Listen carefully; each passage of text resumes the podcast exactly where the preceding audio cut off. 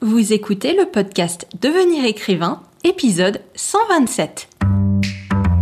Bienvenue sur Devenir écrivain, le podcast pour démarrer et réussir votre carrière d'écrivain. Et maintenant, retrouvez votre animatrice Johanna Vogel, coach de projet littéraire et formatrice. Bonjour, bienvenue dans un nouvel épisode et pas n'importe lequel puisqu'il s'agit du dernier épisode de l'année 2021. J'en profite bien évidemment pour te souhaiter de très joyeuses fêtes de fin d'année. Passe un excellent réveillon auprès de tous les gens que tu aimes et prévois plein de projets intéressants pour ton écriture en 2022. Dans cet épisode, nous allons nous demander dans quelle mesure nous pouvons être stratégiques dans le choix de notre nom d'auteur. Y a-t-il de bonnes pratiques marketing à connaître pour choisir son pseudonyme d'auteur? Je me présente pour celles et ceux qui n'ont pas l'habitude d'entendre ma voix dans le podcast. Je suis Johanna Vogel, coach de projet littéraire au sein de la formation de l'ICAR. J'aide nos élèves à dépasser leurs croyances limitantes, à développer leur identité d'auteur et à s'organiser pour écrire plus et plus vite. D'ailleurs, en 2022, si tu souhaites apprendre à écrire un roman qui répond au niveau d'exigence des éditeurs et comment leur soumettre pour multiplier tes chances de décrocher un contrat d'édition, je te rappelle que les inscriptions à la session du 7 février de notre formation Devenir écrivain projet best-seller sont ouvertes. Je serai ravie, ainsi que tous mes collègues, de t'accompagner dans ton projet de roman pendant 8 semaines. Retrouve toutes les infos sur licar.fr slash programme, licar.fr, L-I-C-A-R-E-S.fr, et selon le moment où tu écouteras cet épisode, tu auras peut-être encore accès à notre offre spéciale de préinscription qui t'est proposée jusqu'au 1er janvier. On va ouvrir, ou plutôt refermer un cercle, en parlant du nom de plume, puisque c'était le sujet du tout premier épisode du podcast, l'épisode 1, l'original, le 9 juillet 2019. Et dans cet épisode 1, Lucie t'expliquait les raisons qui peuvent te décider à prendre un nom d'emprunt, un pseudonyme, plutôt que de garder ton nom civil je vais moi aussi te parler de nom d'emprunt, mais sous l'angle de la vente du marketing. À quel point dois-tu être stratégique quand tu choisis un nom et sur quelle base? Est-ce que le nom a un impact sur le lecteur et sur les ventes? Y a-t-il des règles à respecter pour choisir un nom selon le genre dans lequel tu écris? Des règles implicites, des règles explicites? Est-ce que les éditeurs ont leur mot à dire? Parlons de 5 points stratégiques pour choisir le meilleur nom de plume possible. Je sais à quel point cette histoire de nom de plume, elle t'inquiète et elle te fait perdre beaucoup de temps.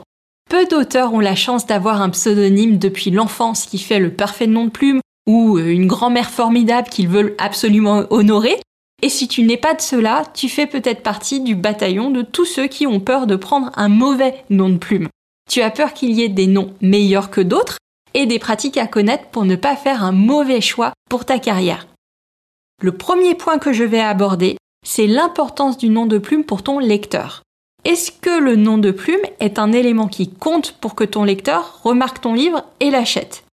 Et là, je vais te rassurer et t'aider à arrêter de te prendre la tête. À moins de choisir le nom d'un dictateur sanguinaire ou de faire un vieux jeu de mots raciste, ton lecteur n'en a rien à faire de ton choix de nom de plume. Le nom de plume n'est pas un élément marketing déterminant surtout à comparer du titre de ton livre et de sa couverture, qui eux sont vraiment deux éléments qui comptent dans le choix d'un lecteur pour le livre qu'il va acheter. Tu peux choisir ce que tu veux, cela n'aura pas d'impact sur l'accueil de ton livre par les lecteurs. Le lecteur va voir ton nom sur la couverture, et peut-être que certains lecteurs se laissent interpeller par certains noms. Mais la grande majorité ne base pas leur choix d'achat sur le nom de l'auteur. Tu peux avoir un nom imprononçable, un nom avec quatre initiales, quand le lecteur a ton livre entre les mains, ton nom n'est pas un argument de la vente. Cela étant dit, il y a deux éléments sur lesquels des auteurs et des éditeurs ont essayé de jouer pour voir s'il y avait un impact sur l'intérêt et sur les ventes, notamment en littérature de genre plutôt qu'en littérature généraliste. Il s'agit de l'origine du nom de plume, et plus concrètement, est-ce que prendre un nom anglo-saxon slash américain a un intérêt par rapport à un nom traditionnellement français? Et du genre associé au prénom.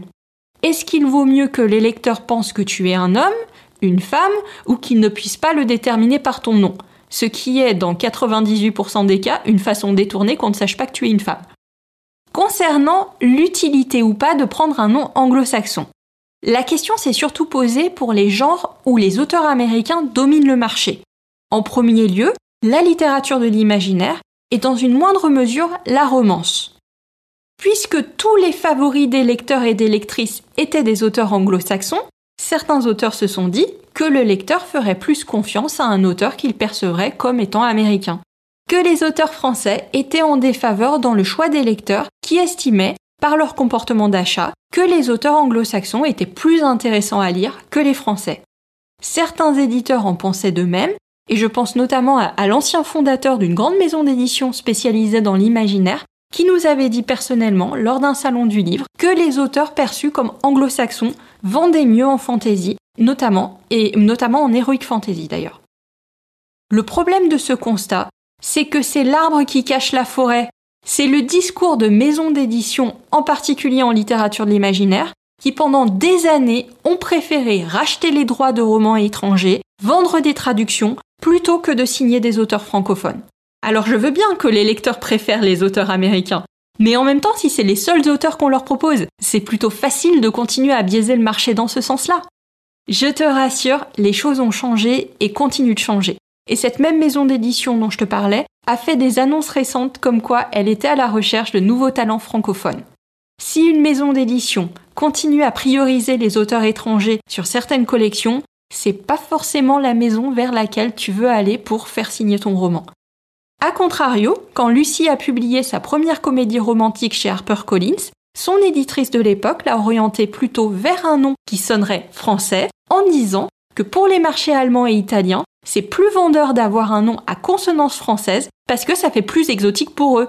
Et en effet, elle est publiée en Allemagne et les Allemands vendent ses romans en disant vous allez trouver l'humour à la française dans les livres de Lucie Castel. Tout ça pour dire que je ne suis pas convaincue que tu fasses un choix stratégique pertinent en prenant un nom anglo-saxon si tu publies dans un genre dominé par les Américains ou si tu publies dans n'importe quel genre. La vente d'un livre repose peu sur le nom de l'auteur. Et n'oublie pas que si tu publies en maison d'édition, c'est aussi le travail de l'éditeur que de promouvoir efficacement ton livre pour qu'il se vende. Et ce travail a tellement plus d'importance que le nom de l'auteur. Qu'il fasse une super couverture qui corresponde au genre dans lequel tu publies, qu'il trouve un titre qui, là pour le coup, est en accord avec les codes du genre. Ça, c'est important. Il ne va pas pouvoir dire que c'est une traduction d'un best-seller américain de toute façon. Donc le public, il va devoir donner sa chance à un inconnu, dans tous les cas, si tu publies pour la première fois. Je pense qu'il faut que tu aies une vision de la relation que tu veux construire avec ton public. Si tu te fais appeler Angus McGuire, alors que tu es lyonnais depuis quatre générations sans aucun lien avec l'Écosse, tes lecteurs, ils te poseront forcément la question du pourquoi à un moment ou un autre. Ils ne te le reprocheront pas forcément, parce qu'encore une fois, généralement, ils s'en foutent. Mais dans leur tête, si tu choisis un nom américain, par exemple, c'est que tu es un peu américain quelque part. Donc il faudra que tu sois à l'aise d'avoir cette identité avec un nom anglo-saxon, si tu le choisis, et que tu sois préparé à expliquer pourquoi ce nom t'a paru te représenter en tant qu'auteur. Autre élément sur lequel les auteurs ont essayé de jouer, c'est le genre associé au nom de plume. Selon le genre littéraire, certains ont essayé de prédire s'il valait mieux être reconnu comme une femme ou comme un homme, ou même laisser planer le doute avec un nom unisexe. De la même façon que certains se sont dit les plus grosses ventes sont américaines donc je vendrai plus avec un nom à consonance américaine, certains auteurs et autrices se sont demandé si dans un genre qui semble dominé par des hommes ou par des femmes, être l'un ou l'autre pouvait jouer en leur faveur ou leur défaveur. Là pour le coup, je n'ai jamais entendu d'éditeur qui s'est permis de conseiller un auteur sur la question.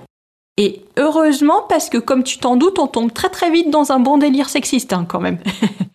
Il faut pas oublier que pendant des siècles, de très nombreuses femmes écrivaient sous des noms d'emprunt masculins parce que les femmes n'avaient pas les mêmes opportunités que les hommes et devaient affronter tous les préjugés et toute la discrimination d'une société savante qui était dominée par les hommes et faite pour eux. Qu'en est-il aujourd'hui? Il y a certains genres littéraires où les autrices sont toujours moins connues que les auteurs, c'est un fait. Je pense euh, à certains sous-genres de la littérature de l'imaginaire, pour la reciter, comme la SF ou l'heroic fantasy tous les grands noms de ces gens sont plutôt des noms à consonance masculine. Ce qui n'a pas manqué d'échapper à certains lecteurs qui avaient déjà des idées un peu arriérées sur les femmes et qui en ont volontiers déduit que les femmes ne savaient pas écrire de bonnes histoires en SF ou en heroic fantasy.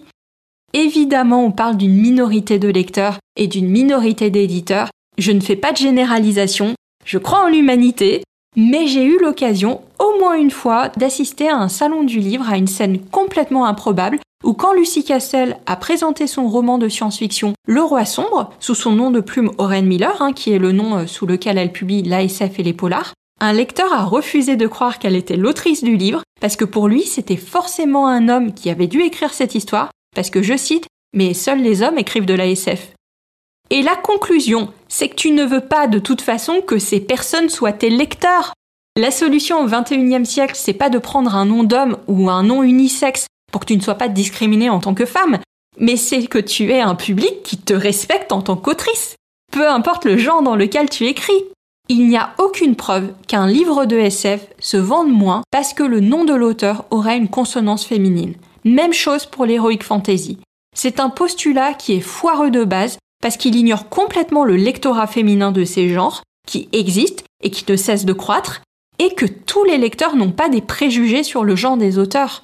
Maintenant, si je prends le contre-pied, qui serait d'avoir un nom de plus masculin en romance, un genre dominé par les autrices. Je sais que certains auteurs préfèrent prendre un nom féminin de peur d'être rejetés du public qui est majoritairement féminin. Et pour moi, c'est tout aussi malheureux d'avoir l'impression qu'il faut cacher qu'on est un homme pour être lu. Je continue de défendre que le nom, et par extension le genre de l'auteur, n'est vraiment pas le critère déterminant pour l'achat du livre et qui devrait pas l'être en fait. On a fait des progrès depuis les années 50, heureusement. Si un livre fait parler de lui, tu peux être sûr que les lectrices l'achèteront et qu'à la limite, ça fera un élément de curiosité supplémentaire que l'auteur soit un homme, alors que euh, le genre par définition est plutôt écrit par des femmes pour des femmes. Oui, à la base, la romance est codifiée pour un public féminin. Je peux pas t'assurer que certaines lectrices ne seront pas persuadées qu'un homme n'est pas capable de retranscrire les émotions amoureuses d'une héroïne femme. Mais est-ce que tu veux vraiment que ces femmes-là soient tes lectrices si tu es un homme qui écrit de la romance?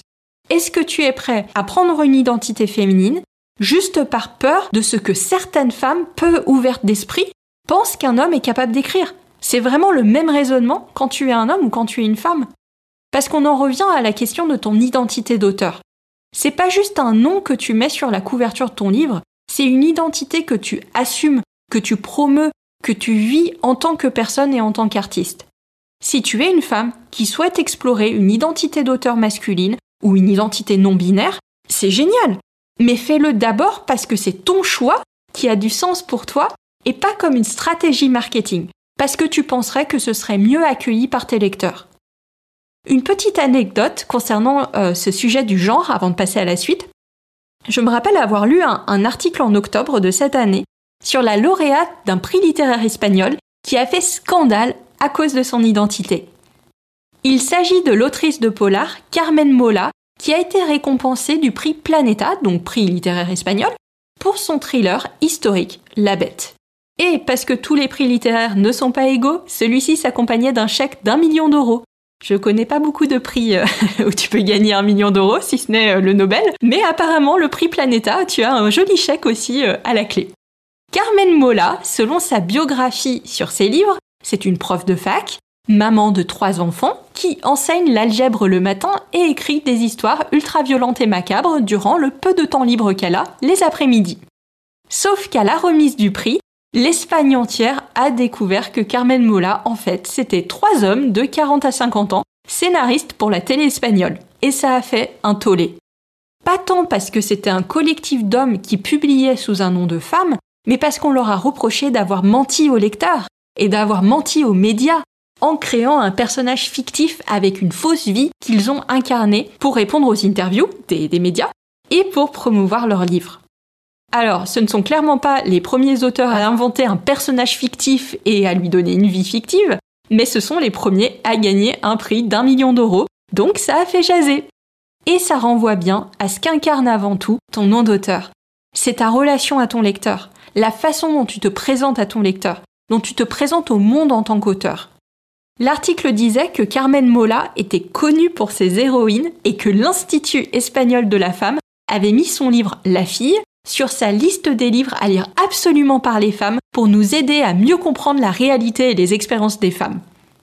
C'est sûr que ça a dû leur faire bizarre quand ils se sont rendus compte qu'en fait c'était trois hommes qui avaient tellement bien compris la réalité et les expériences des femmes qu'on n'aurait jamais pu deviner que c'était pas des femmes. On a demandé à ces trois auteurs pourquoi ils avaient pris un pseudo de femme et si c'était parce qu'ils pensaient que les femmes vendaient plus de polars. Ce qui est assez hallucinant pour moi parce que j'aurais pensé que de notre côté des Pyrénées, les stars de polar c'était plus des hommes que des femmes en fait. Donc comme quoi, d'un pays à l'autre. Et ils ont répondu que pas du tout, que c'était juste une idée qui leur avait plu et qu'il n'y avait pas de stratégie marketing derrière. Est-ce que c'est vrai? Est-ce que c'est pas vrai? Ils ont bénéficié d'une bonne médiatisation en tant que femmes Est-ce qu'ils auraient eu la même en tant qu'hommes? On le saura jamais, mais ils auraient écrit le même livre de toute façon. Autre point d'inquiétude pour les jeunes auteurs, c'est l'importance de leur nom de plume pour les éditeurs quand ils soumettent leur roman. Là encore, on va aller très vite, les éditeurs ils s'en foutent complètement. Ton nombre de plumes n'est pas un critère de sélection de ton roman. D'ailleurs, tu peux soumettre un roman avec ton nom civil et ensuite décider de prendre un nom de plume. Pour l'éditeur, question timing, le mieux c'est d'avoir ton nom de plume à la signature de ton contrat ou peu après. Ça lui permet de commencer à parler de ton roman à ses équipes commerciales le, plus tôt possible. Mais tu peux le faire un peu après, et il y a évidemment des exceptions, rien n'est gravé dans le marbre, la seule vraiment date limite, c'est l'envoi à l'imprimeur. Là, il faut que ce soit quand même fait et décidé. Et évidemment, comme on disait, euh, le plus tôt pour lui, euh, il a ton nom de plume, le moins chiant c'est d'un point de vue logistique. Voilà. Mais tu n'hésites pas à lui en parler si tu hésites, il pourra te conseiller, il a l'habitude de faire ça d'ailleurs. Comme Lucie a pu te le dire, le conseil principal qu'on peut te donner, c'est de changer de pseudonyme quand tu écris dans des genres littéraires qui ne sont pas connexes c'est-à-dire des gens qui ont vraiment des lectorats différents. Par exemple, si tu as un nom pour des romans érotiques et que tu souhaites écrire des romans jeunesse, ou si tu as un nom pour des polars et que tu veux écrire des romans en chiclite. Si tu as déjà publié dans un genre très différent, mieux vaut soumettre ton manuscrit directement avec un autre nom ou avec ton nom civil, au cas où tu tomberais sur un éditeur qui a encore des préjugés sur l'autre genre dans lequel tu as écrit. Même si, heureusement, cela arrive de moins en moins, hein, les mentalités évoluent, n'aie pas peur. Le monde de l'édition, il commence à être quand même euh, beaucoup moins toxique qu'il a pu l'être à un moment donné. Ou alors au contraire, tu peux même faire le pari inverse, c'est-à-dire compter sur le fait que l'éditeur va voir que tu as de bons antécédents de vente avec ton nom de plume et l'utiliser comme un argument en ta faveur pour être signé, même dans un genre très différent du tien.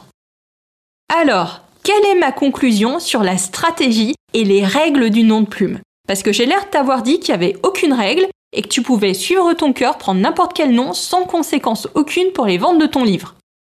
Il y a quand même quelques éléments stratégiques que je peux te donner que tu peux garder en tête. Toujours dans mon idée que ton nom d'auteur, ton nom de plume, fait partie de ta relation à tes lecteurs et de comment tu te présentes aux autres, tu dois l'envisager comme une marque. Il fait partie de ton branding, B-R-A-N-D-I-N-G. On adore les anglicismes, à maintenant tu le sais. Ça fait partie de la gestion de ton image publique, de ton positionnement de marque. Quelle idée tu veux véhiculer avec ce nom? Quelle personnalité? Quelle histoire? C'est cette même identité que tu vas développer avec ta photo, avec ton profil, avec le contenu que tu mets en ligne si tu mets du contenu en ligne. C'est un grand tout qui constitue ton image publique, ta marque. D'un point de vue stratégie marketing, voici quelques points que je peux te donner, quelques conseils que tu peux garder en tête. Attention aux homonymes. Tu ne veux pas qu'il y ait 10 autres auteurs qui s'appellent comme toi, et surtout pas dans le genre dans lequel tu écris. À la limite, s'il y a un autre auteur qui s'appelle comme toi, c'est pas bien grave, surtout s'il écrit dans quelque chose qui n'a absolument rien à voir avec toi. Par exemple, imagine un auteur qui écrirait de la non-fiction. Mais si tu peux avoir un nom qui est totalement inédit, c'est toujours ça qui est gagné. Et surtout, vraiment, fais attention qu'il n'y ait pas un autre auteur qui s'appelle comme toi dans le genre dans lequel tu écris. Toujours dans cette même idée, démarque-toi si possible.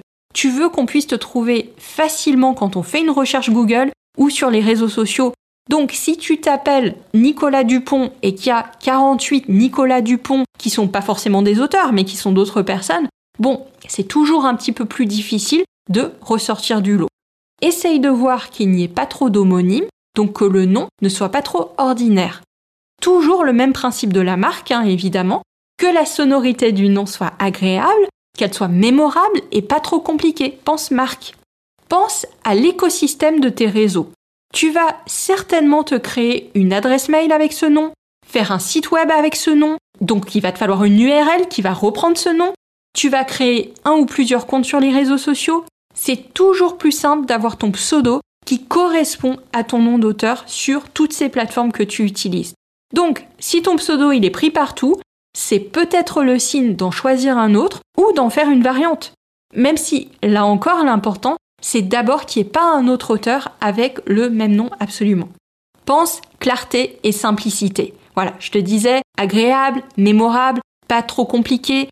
Tu veux favoriser le bouche à oreille par rapport à ton roman. Les gens vont parler de ton titre, mais ils vont aussi parler de toi en tant qu'auteur. Je ne reviens pas sur ce que je disais quand, un lecteur a ton livre entre les mains, c'est pas ton nom d'auteur qui va regarder en premier. Par contre, une fois qu'il aura lu ton roman, qui va en parler à d'autres personnes, là ton nom de plume commence à avoir une certaine importance. Tu veux que les gens y puissent prononcer ton nom et le mémoriser assez facilement pour pouvoir en parler les uns aux autres. Donc demande à tes proches de prononcer le nom à haute voix et comment ils l'épelleraient instinctivement. La, la façon dont il est écrit a aussi une importance pour la facilité de transmission de ton nom. J'ai lu des articles où certains auteurs conseillaient de choisir un nom qui reflète l'âge de ton public cible. Donc par exemple, de prendre un nom un peu jeune si tu écris du young adult, ou des noms un petit peu rigolos si tu écris de l'album jeunesse. Honnêtement, c'est à nouveau un test à faire parce qu'il n'y a aucune preuve d'une vraie influence d'un nom qui paraîtrait plus jeune, plus, plus dynamique ou plus âgé ou plus rigolo sur la psyché de ton lecteur. Pour moi, ça fait partie de ton branding en fait et de la réflexion que tu peux avoir par contre quand tu choisis ton nom. Même chose pour des noms qui reflèteraient le genre dans lequel tu écris. J'ai lu euh, que certains auteurs donnaient comme conseil de regarder les tendances dans les genres qui t'intéressent. Est-ce que les auteurs utilisent plus par exemple des initiales en polar? Est-ce qu'ils utilisent plus des noms ultra originaux en fantasy pour refléter euh, l'imaginaire? Pourquoi pas? Mais rappelle-toi que très certainement les noms des meilleurs vendeurs n'ont pas fait d'eux les meilleurs vendeurs. Et c'est pas parce que tu vas copier la logique de leur nom que ça va forcément avoir un impact sur la psychologie de ton lecteur. Il n'y a aucune preuve concrète que ça joue. Donc, teste si tu veux, hein, euh, voilà, tu peux, tu peux tester évidemment, mais te prends pas trop la tête. Arrête-toi sur quelque chose dont tu seras fier et auquel tu seras à l'aise de répondre quand on va t'interpeller pour les années à venir. C'est ça en fait qui est pour moi le plus important dans ton nom de plume. Voilà tout ce que je voulais te dire aujourd'hui sur le nom de plume. C'est un sujet qui me passionne, comme tu t'en es rendu compte, et dont je pourrais te parler pendant des heures.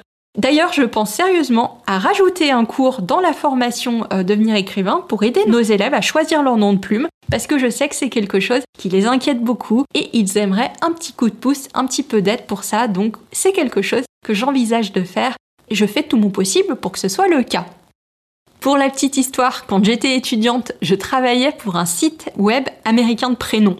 C'est un site web qui existe toujours d'ailleurs, tu vas le retrouver si tu tapes dans Google Nameberry, B-E-R-R-Y, et mon job c'était de rentrer les définitions étymologiques des prénoms.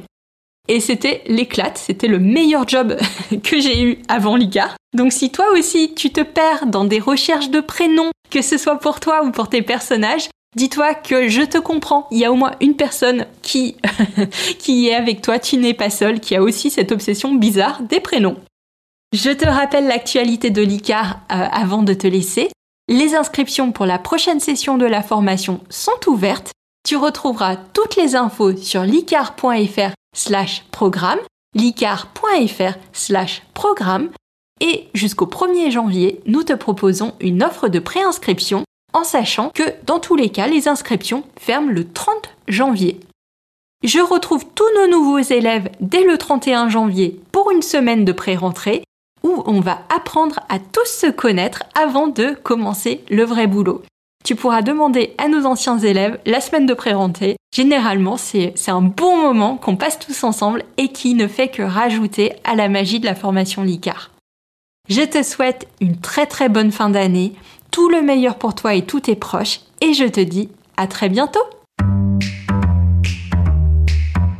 Si tu veux écrire un roman qui aura les qualités recherchées par les éditeurs et par les lecteurs, tu dois rejoindre Devenir écrivain projet best-seller. C'est la formation à distance la plus complète et la plus personnalisée pour t'aider à aller au bout de ton projet de roman. Rejoins sans plus tarder mon équipe de professionnels du monde du livre et moi-même sur licar.fr, l i c a r e s.fr Beaucoup de nos anciens élèves sont en train de réaliser leur rêve de professionnalisation et de publication. Il n'y a aucune raison pour que ça ne t'arrive pas à toi.